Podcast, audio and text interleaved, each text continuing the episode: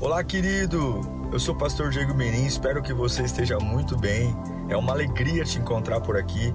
Nosso objetivo é colocar mensagens que gerem confronto, despertamento e abençoem a sua vida. Em instantes você vai ouvir um sermão e eu espero de verdade que Deus fale com você. Se você puder também me siga nas minhas redes sociais, sempre estamos colocando conteúdos que gerem confronto e inspiração. Eu desejo um bom sermão para você e que Deus te abençoe sempre. Eu queria tratar com você hoje sobre algumas coisas que dificilmente são aceitas por nós e é como se aquelas pregações que não dessem ibope, né? são assuntos que ninguém gosta de tocar. Eu creio que a Bíblia, ela, ela está aqui para que eu não fique tentando imaginar o que Deus vai fazer. A Bíblia já diz o que Deus é, como trabalha e como pensa. E Deus colocou algo no meu coração sobre derrota, sobre por que, que Deus permite uma pessoa ser derrotada. Eu sei que a palavra derrota sempre leva ao diabo, ao pecado, sempre leva ao fracasso, no aspecto de que a gente não tem uma facilidade de linkar uma derrota com Deus. Toda derrota é fruto da ação do capeta, é obra de macumbaria, é inveja. Mas será que Deus permite uma derrota? Será que Deus permite e se permite, por que permite? Eu quero meditar com você no Salmo 66, versículo 10. Salmo 66, versículo 10. Esse texto diz: Pois tu, ó Deus, pois tu, ó Deus, nos submeteste à prova e nos refinaste como a prata fizeste-nos cair numa armadilha, e as nossas costas, e nas, sobre as nossas costas puseste fardos. Deixaste que os inimigos cavalgassem sobre a nossa cabeça. Passamos pelo fogo e pela água, mas a um lugar de fartura nos trouxeste. Coloca para mim, antes de nós orarmos, só o versículo 10 de novo, por favor. Não diz, pois tu, ó Satanás. Não diz, ó, pois tu, ó inimigo. Diz, pois tu, ó Deus. Pois tu, ó Deus. Deus trouxe uma derrota. Deus gerou uma derrota. Sua fé aceita isso? Seu amor a Deus aceita isso? Vamos orar? Fala conosco, Senhor, nesta noite. Eu não tenho a mínima noção das casas que estou entrando agora. Eu não tenho a mínima noção de onde essa palavra vai entrar. Mas eu sei que o diabo vai ser pego de surpresa agora. Porque essa palavra vai entrar como luz em lugares oprimidos, em casas oprimidas. Aleluia.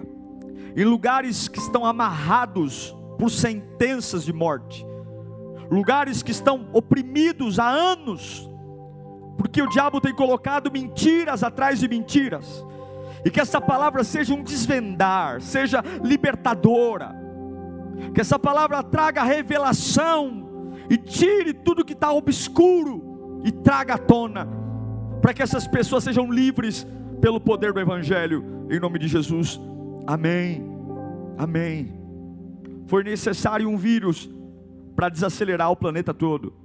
Foi necessário um vírus para nos fazer repensar a nossa vida. E esse vírus veio como uma bofetada na cara de todo mundo, porque ele não respeita classe social, região, país. E esse vírus trouxe um novo nível ou um novo estilo de vida para todo mundo. Esse vírus é realmente uma prova. E aí nós vemos uma linha teológica dizendo que é o final dos tempos, outros dizem que não, isso é o fruto do pecado. Eu não vou entrar nesse mérito, porque não compete a mim tentar entender o dia de amanhã. A minha função é entender o que está acontecendo comigo agora. Eu, o amanhã não pertence a mim, então não vou falar dele. Mas a pergunta que eu quero te fazer é: a sua fé suporta um Deus que permite uma derrota? Que permite de verdade você perder algo? Olha o que o salmista diz: que Deus nos prova. E ele vai dando exemplos de como é essa aprovação, nos prova como se refina a prata. Como é que se refina a prata? No fogo. Nos prova como um animal que cai, que cai numa rede, numa, uh, numa arapuca, num buraco e fica ali preso, sem conseguir se movimentar, encurralado. Ele diz: Olha, tu nos puseste numa rede, afligiste nossos lombos, nos chicoteaste, colocasse peso em nós, permitiu que cavalgasse sobre a nossa cabeça. A ideia de cavalgar sobre a minha cabeça, alguém triunfou sobre mim. E o que mais é chocante é que, pois tu, Senhor. A pergunta é: por quê? Por que, se Deus é amor, se Deus nos ama tanto, qual seria o seu interesse em nos provar? em nos permitir uma derrota, de alguém cavalgar sobre a minha cabeça, de me jogar num fogo, qual seria o interesse de permitir colocar peso sobre os meus ombros, me fazer cair numa armadilha? o texto é claro, me fizesse cair numa armadilha. Qual é o interesse de Deus? Salmista compara isso a um animal que é preso, encurralado. Para quê? Por isso que é muito importante, algumas vezes, sair das janelas da vida e ir para a palavra.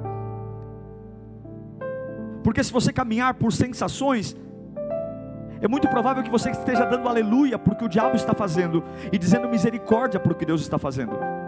Se você caminha por percepções humanas de achar que apenas aquilo que te agrada e aquilo que aos seus olhos é bom vem de Deus e tudo aquilo que te machuca é ruim vem do diabo, talvez você esteja caminhando em direção aos braços de Satanás e rejeitando a obra mais linda de Deus. Eu vou dizer, Deus muitas vezes permite derrotas.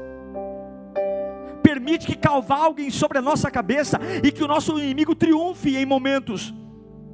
Permite sim que a gente caia em buracos encurralados e não tem saída. Permite fases de refinamento, onde eu sou consumido de todos os lados. Deus sim pode permitir peso e machucado sobre os meus ombros. E eu fiquei pensando na Bíblia, por que, que Deus permite derrotas? Por que, que Deus estava permitindo para esse povo derrota? Sabe por que, que Deus permite derrotas? Primeira coisa que eu quero que você entenda porque tem vezes que nós demoramos para reconhecer a nossa limitação. Andamos como se pudéssemos tudo, conseguíssemos tudo, o nariz empinado, o orgulho lá em cima. Não tínhamos nada, não tínhamos absolutamente nada. E agora, porque compramos um carro, estamos metidos a besta. Não tínhamos nada, era um chinelo havaiana com fivela rosa e outro azul, e éramos humildes, mas agora crescemos, desenvolvemos, ganhamos um pouquinho mais, e a gente esqueceu da nossa real limitação. Esquecemos que não podemos viver sem Deus. É por isso que o Salmo 40, versículo 2, o salmista vai dizer que ele me tirou de um lago horrível, de um poço de destruição, de um atoleiro de lama, e pôs os meus pés sobre a rocha, e firmou-me no lugar seguro. O Salmo 40, versículo 17. Mas quanto a mim, sou pobre necessitado, mas o Senhor preocupa-se comigo. Tu és o meu socorro, o meu libertador, o meu Deus, não te demores. Dois versículos que exaltam o lugar de origem, o lugar de onde Deus nos resgatou, nos tirou. Um saiu do charco de lodo, do poço, o outro reconheceu que é pobre e necessitado. Deus permite derrotas para a gente cair na real de que nós não temos, não podemos e não conseguimos. Deus permite derrotas para que a gente volte a orar com um coração humilde e submisso, e não importa o carro que você tem na garagem, ou a casa linda que você conseguiu construir, ou o nível profissional que você chegou, ou o que a faculdade fez com você, todos nós dependemos de Deus. E uma das ferramentas para que a bola abaixe e coloquemos a bola no chão são derrotas. Talvez essa derrota não é o diabo, talvez essa derrota não foi macumbaria, talvez essa derrota não foi perseguidores, talvez essa derrota seja apenas Deus dizendo: Ei, lembra de onde eu te tirei, lembra quem você é de verdade. Lembra que você não é tudo isso que você acreditou que é. Lembra que você não é o que as pessoas têm dito. Lembra que da onde eu te tirei. Lembra que a sua real estrutura é fraca, é pequena e sem mim você não vive. Lembra, Lembra que você não pode levantar esse narizinho para cima, estufar o peito achando que você é alguma coisa. Muitas derrotas são para lembrar a mim e a você que nós temos limites. Por que, Deus permite derrotas? Para nos humilhar também. Muitas vezes Deus precisa nos humilhar para ajeitar a nossa vida. Tem horas que Deus precisa. É o que aconteceu com Manassés, um dos reis que teve o reinado mais longo. Reinou, foi altivo. Segunda Crônicas, capítulo 33, versículo 9. Por isso, o Senhor enviou contra eles os comandantes do exército do rei da Síria. Eu quero o 9, a partir do 9, por favor. Manassés, porém, desencaminhou Judá e o povo de Jerusalém, a ponto de fazerem pior, pior do que as nações que o Senhor havia destruído diante dos israelitas. E o Senhor falou a Manassés e ao seu povo, mas não lhe deram atenção. Por isso, porque não deram atenção, o Senhor enviou contra eles os comandantes do exército do rei da Síria, os quais prenderam Manassés, colocaram-lhe um gancho no nariz, algemas de bronze e levaram para a Babilônia. Tudo porque pararam de ouvir o Senhor. Talvez quando Manassés viu o rei da Síria vindo com os seus generais, deve ter dito: Ah, é o inimigo, é inveja. Mas foi Deus que mandou os inimigos. Deus disse: Manassés, você conseguiu ser pior do que os reinos que eu destruí. A sua altivez, o seu orgulho. E o que, que Deus fez? Deus pegou um rei permitiu que ele fosse preso, levado, levado para a Babilônia, colocar uma argola no seu nariz, como se coloca no animal, prender as suas mãos, para que só aí ele voltasse a ouvir a voz de Deus. Muitas derrotas Deus permite para nos humilhar, porque nosso coração se tornou altivo, crítico e arrogante demais. Deus permite derrotas para a gente voltar a lembrar que Ele é o Todo-Poderoso. Para lembrar que o lugar de vitória não é um lugar fácil e que a gente precisa de Deus. Tem vezes que a empresa fale, e não é porque o inimigo é Deus permitindo a empresa fechar, porque Deus sabe que aquilo que ele fecha, ele tem poder para restituir tudo de novo. O interesse de Deus não é com o teu faturamento. O interesse de Deus não é com, a sua, com as suas conquistas materiais, mas é que você aprenda. Aprenda que o lugar de vitória não é um lugar fácil. E Deus permite derrotas para que nós aprendamos. Deus permite derrotas para que a gente seja pressionado. A pressão que tem matado muitos, tem muitas pressões que são vindas de Deus essa agonia, essa agonia na alma, esse aperto no coração. Gente fala, ai meu Deus do céu, eu tenho que adorar mais. E aí você adora e não passa. Eu tenho que ler mais a Bíblia, leia a Bíblia e não passa. E aí você fala, meu Deus do céu, o que eu estou fazendo? Eu vou para o monte, vai para o monte e não melhora. Porque tem pressões que vêm da parte de Deus. O texto diz, de Salmo 66, pois tu colocaste-nos à prova tu nos refinaste como a prata, tu nos fizeste cair em armadilhas, tu colocaste pressão sobre nossos lombos, Deus, porque o poder é liberado na pressão, e tem horas que nós construímos nossa vida certinha, amarradinha, e não dá espaço para a obra de Deus crescer, jogamos toda energia na faculdade, toda energia no relacionamento, toda energia na, na relação, da, na reforma da casa, declaramos toda energia, mas não colocamos energia no nosso amadurecimento espiritual, não colocamos energia no amadurecimento do espírito, da alma, toda energia está canalizada no nosso mundinho perfeito, nas coisas corruptíveis que vão, vão morrer, vão ficar por aqui, que a traça destrói, que a ferrugem destrói. E tem horas que Deus nos faz perder, colocando pressão para que eu entenda o que é de fato que eu preciso crescer. Uma caldeira, se ela for mantida na mesma temperatura, 24 horas, ela não produz energia, porque você não consegue extrair do fogo continuidade. Quando o navio precisa acelerar, o capitão liga para os marinheiros que estão no porão e diz: coloque mais lenha, porque o fogo contínuo não provoca energia, então ele joguem mais lenha no motor, porque se nós gerarmos mais fogo, o motor vai receber mais energia e vai conseguir ir mais rápido. Deus provoca derrotas para exatamente que nós consigamos ser mais ágeis, ágeis na oração, ágeis na fé, ágeis na dependência. Eu sei que talvez não é isso que te ensinaram nas igrejas. Nos ensinaram a viver de glória em glória, em vitória em vitória. Mas isso é para aquele que já é transformado. O processo de amadurecimento é um processo de derrota, sim. E eu quero te perguntar: a tua fé resiste a derrotas? A tua fé resiste à pressão? Tem horas que é pressão do diabo, pressão na família, e você começa a abrir a boca para dizer: Eu não aguento. É pancada de todo lado, é o marido dando trabalho, é o filho dando trabalho, é a igreja, é as, são as finanças, e você diz: Eu estou quase a ponto de ser derrotado por tudo isso, e Deus diz: É exatamente assim, com o coração prestes a ser derrotado. Alguém que está sendo provado, refinado, jogado em, em, em arapucas, alguém que tem tido os seus lombos ameaçados, alguém que tem sido pressionado, que eu quero, porque no final do texto diz que ele levou a um lugar espaçoso.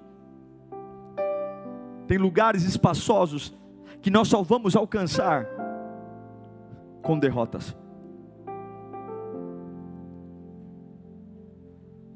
Paulo vai dizer para nós em 2 Coríntios capítulo 4, versículo 7. Mas esse tesouro temos em vasos de barro para mostrar que este poder que a tudo excede provém de Deus e não de nós. Não é o barro, mas é o que está dentro do barro. Se você não está sendo pressionado hoje, nada está acontecendo na sua vida. Mas se você está hoje debaixo de pressão, debaixo de pressão, se você está sentindo como o peso aumentando, saiba que é um anúncio de que o poder de Deus está chegando. Se você tem passado por angústias, porque crescer dói, crescer machuca, crescer incomoda, e eu creio que o propósito é proporcional à adversidade. O propósito é proporcional à adversidade. Pois tu, ó Deus, os provasse. Toda a perseguição é pressão para te fazer crescer. Como pode Deus deixar o inimigo cavalgar sobre a minha cabeça? Cadê o amor? É o amor que não é para ficar colocando doce na minha boca, mas para me fazer crescer. Porque quando cavalgam sobre a minha cabeça e eu perco, eu consigo fazer autópsia do fracasso. Eu consigo fazer o autoexame. Quando foi a última vez que você fez um autoexame? Que você parou para se observar? Nas vitórias, a gente só observa o troféu. Nas derrotas, só sobra você.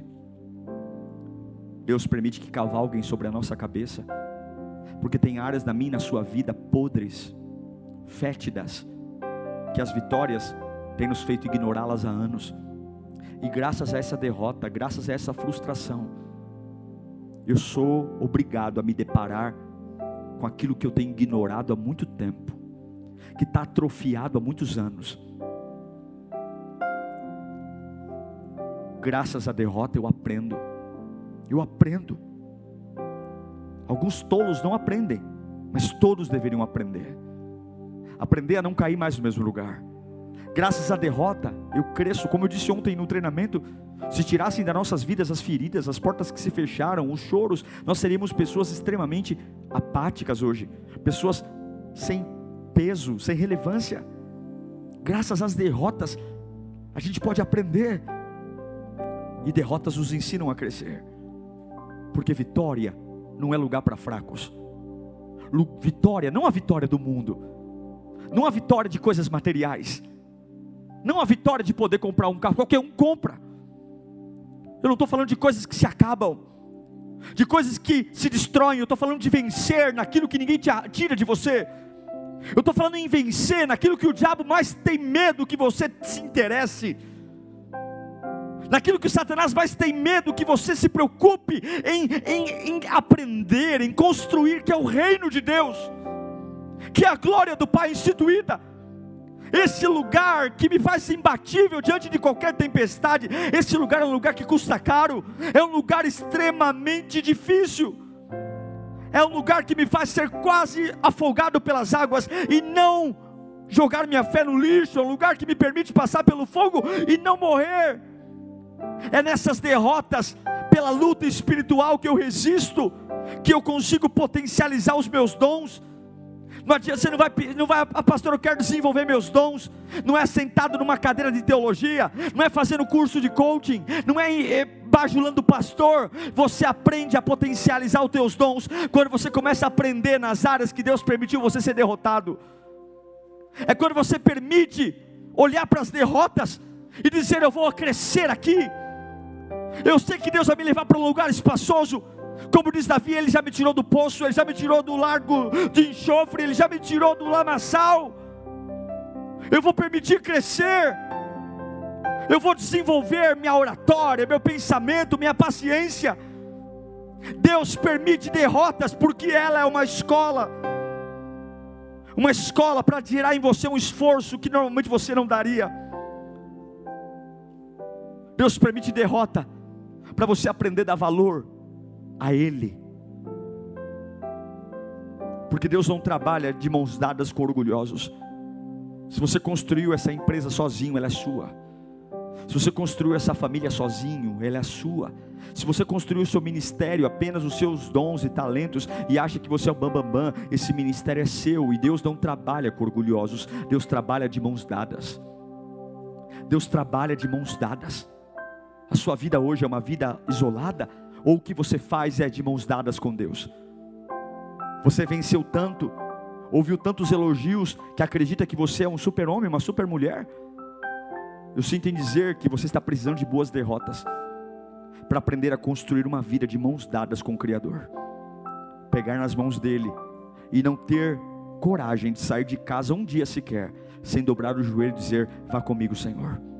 Venha comigo, Senhor, nesse trabalho. Venha comigo, Senhor. Eu sinto Deus falando com lares aqui agora. Lares que estão dizendo, pastor, mas por que Deus está dizendo? Eu permiti todas essas derrotas para acordar vocês. Não é para vocês agora entrarem em depressão, não é para vocês agora entrarem em caos. Não, não. Aprendam. Eu permiti que cavalgassem sobre a sua cabeça. Eu permiti essa humilhação. Eu permiti esse peso terrível para que de fato vocês entendam que o que vale a pena vocês nunca pararam para olhar eu permiti essa humilhação, não porque eu os odeio, mas porque eu os amo. E foi a única forma que vocês me deram para chamar a atenção de vocês. Tentei usar a minha palavra, tentei usar profeta, tentei abençoá-los, mas tudo foi inútil. A única forma que consegui pará-los foi através da humilhação e da derrota. Mas eu creio que aquele mesmo que abre a ferida é o que cura. O mesmo que abre a ferida é o que tem o remédio. E se você se sentiu derrotado em alguma área da sua vida, saiba que isso não é definitivo. Não é. Não é. Ele diz, coloca para mim o Salmo 66 de novo, versículo 9. Foi Ele quem preservou as nossas vidas, impedindo que nossos pés escorregassem. E como é que ele permitiu que nossos pés escorregassem? Põe o 10.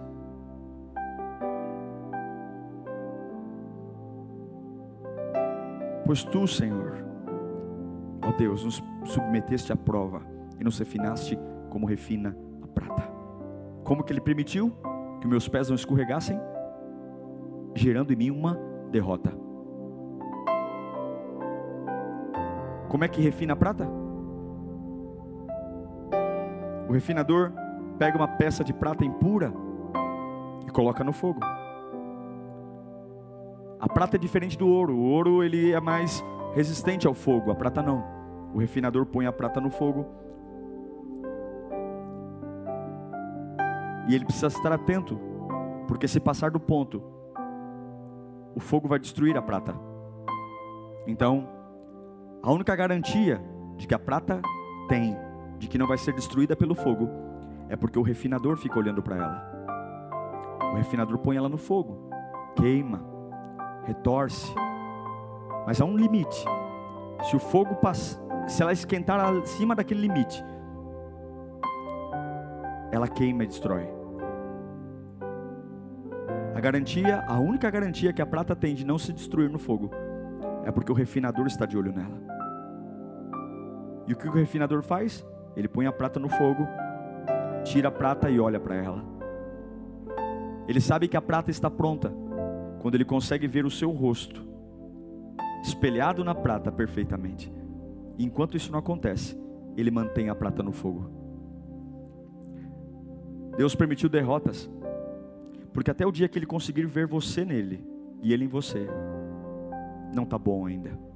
Aí você diz, mas dói demais, pastor. Fique tranquilo, porque o refinador está de olho. Ele sabe até onde o fogo pode ir com você. Ele sabe até onde o calor pode ir. Ele sabe até onde você aguenta. Mas depois que você passar por tudo isso, você vai dar lugar à vitória. Depois que você passar por tudo isso, você vai aprender que derrotas são indispensáveis. O versículo 10, coloca para mim.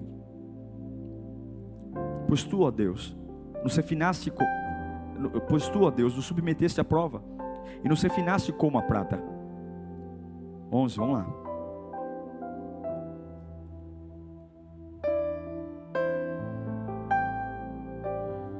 Tu nos puseste na rede afligiste nossos lombos, fizeste-nos cair numa armadilha, e sobre nossas costas puseste, vou, vou, vou ler até o 16, tá bom? Fizeste-nos cair numa armadilha, e sobre nossas costas puseste fardos, deixaste que os inimigos cavalgassem sobre a nossa cabeça, passamos pelo fogo e pela água, mas depois de toda essa derrota, a um lugar de fartura nos trouxeste. Olha o que eles vão dizer agora. Depois de ser provado, para o templo para o teu templo virei com holocaustos, cumprirei os meus votos para contigo. Votos que os meus lábios fizeram e a minha boca falou quando eu estava em dificuldade. Oferecerei a ti animais gordos em holocausto, sacrificarei carneiros cuja fumaça subirá a ti, e também novilhos e cabritos. Venham e ouçam, todos vocês que temem a Deus. Vou lhes contar o que ele fez por mim. O que, que Deus fez por eles? O que, que trouxe o avivamento? O que, que trouxe a vontade de voltar para a igreja? O que, que trouxe a vontade de ofertar derrotas? Pois tu, ó Deus, os provaste, afinaste como se afina a prata. Tu nos pusestes numa rede, afligiste os nossos lombos, fizesse que os homens cavalgassem sobre as nossas cabeças. Passamos pela água e pelo fogo, e nos trouxeste a um lugar espaçoso. É difícil ver Deus numa derrota. É difícil ver Deus numa humilhação. Mas você precisa, eu preciso, eu preciso perder batalhas para entender que eu não sou todo-poderoso. Eu preciso perder batalhas porque o pecado colocou em mim uma semente de orgulho. Eu preciso lembrar que é Ele que faz. Eu preciso perder para ser humilhado muitas vezes. A humilhação machuca, mas a humilhação faz bem. A humilhação nos deixa pequenininhos, mas a humilhação faz bem. Porque a humilhação faz eu olhar para mim, ver o que eu tenho de verdade, ver o que eu carrego. Porque eu nunca vou ser definido pelo que os outros falam sobre mim. Eu vou ser definido sobre o que eu mesmo falo sobre mim. E na hora que me humilham, na hora que pisam, cavalgam sobre a minha cabeça, eu vou começar a perceber o que, que eu tenho falado sobre mim. Que no sucesso eu não falaria, na vitória eu não falaria, com a casa cheia de alimentos, com meus filhos aqui, agora eu perdi o emprego, agora eu perdi amigos, agora eu perdi, eu fui derrotado, não passei naquele processo seletivo, fui humilhado e não pude me defender, fui injustiçado, perdi. Deus tem lugares espaçosos e Ele não vai poupar eu e você de derrotas momentâneas para chegar a esse lugar. Eu não quero que você celebre a derrota. Eu não quero que você se alegre por perder algo. Eu não, não, não, não, não, não, não, é isso. Eu só quero que você, ao invés de lidar com a derrota como, como todo mundo lida, sendo um canal de depressão, morte, desistência, mas que você olhe para uma derrota e diga: se o Senhor me permitiu perder essa batalha, se o Senhor permitiu que cavalgassem sobre a minha cabeça, se eu estou num fogo ardendo e tudo ao meu lado se consome, se parece que eu sou como uma prata, eu sei que Ele está de olho.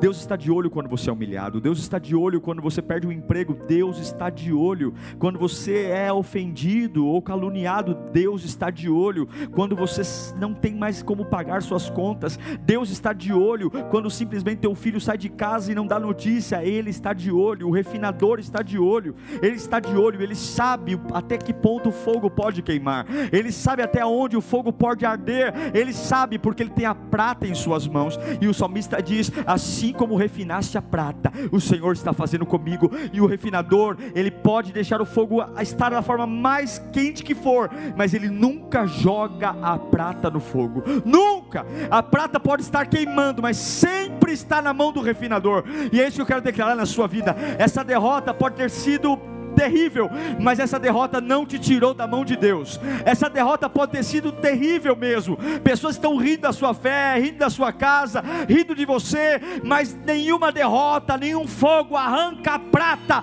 da mão do refinador. E o diabo é mentiroso se disse que você está solto. O diabo é mentiroso se disse que você nunca mais vai ser o mesmo. Ao contrário, tudo isso vai te levar a um lugar espaçoso. Ah, cavalgaram sobre a cabeça deles, ou os queimaram jogaram fardos, assolaram os seus lombos, mas no final de tudo isso, eles foram levados a um lugar mais espaçoso. E eu libero essa palavra: todas as derrotas, se você olhar para Deus, derrotas familiares, derrotas empresariais, derrotas emocionais, derrotas de amizade, derrotas ministeriais, se você entender que o refinador tem você nas mãos e o fogo nunca será maior do que os olhos do refinador sobre a sua vida, eu declaro uma palavra profética sobre esse ano esse ano que está queimando nossas finanças, esse ano que está queimando nosso país, nosso país está ardendo, está ardendo em desequilíbrio, está ardendo em dúvidas. Esse país, o nosso país e o mundo está queimando. O refinador pôs o Brasil no fogo, o refinador pôs o mundo no fogo,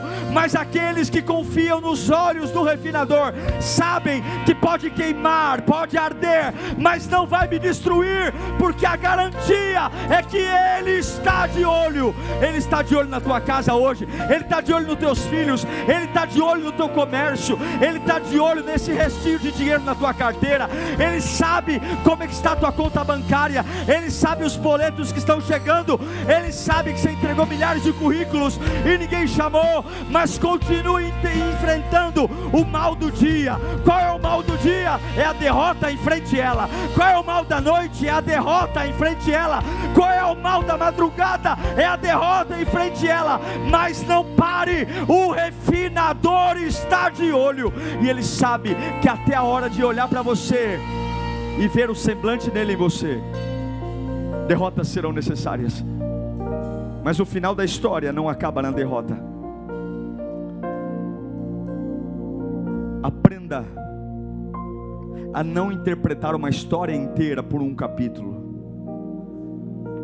Não tente adivinhar o final da história baseado no capítulo que você está lendo hoje.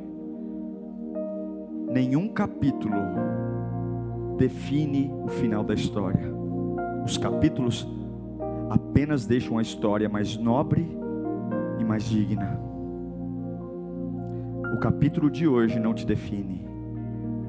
A derrota de hoje não te define. Ela apenas está te preparando para um lugar maior. Eu espero que Deus te dê maturidade para você aprender a lidar com as suas derrotas. Em nome de Jesus, quero orar por você.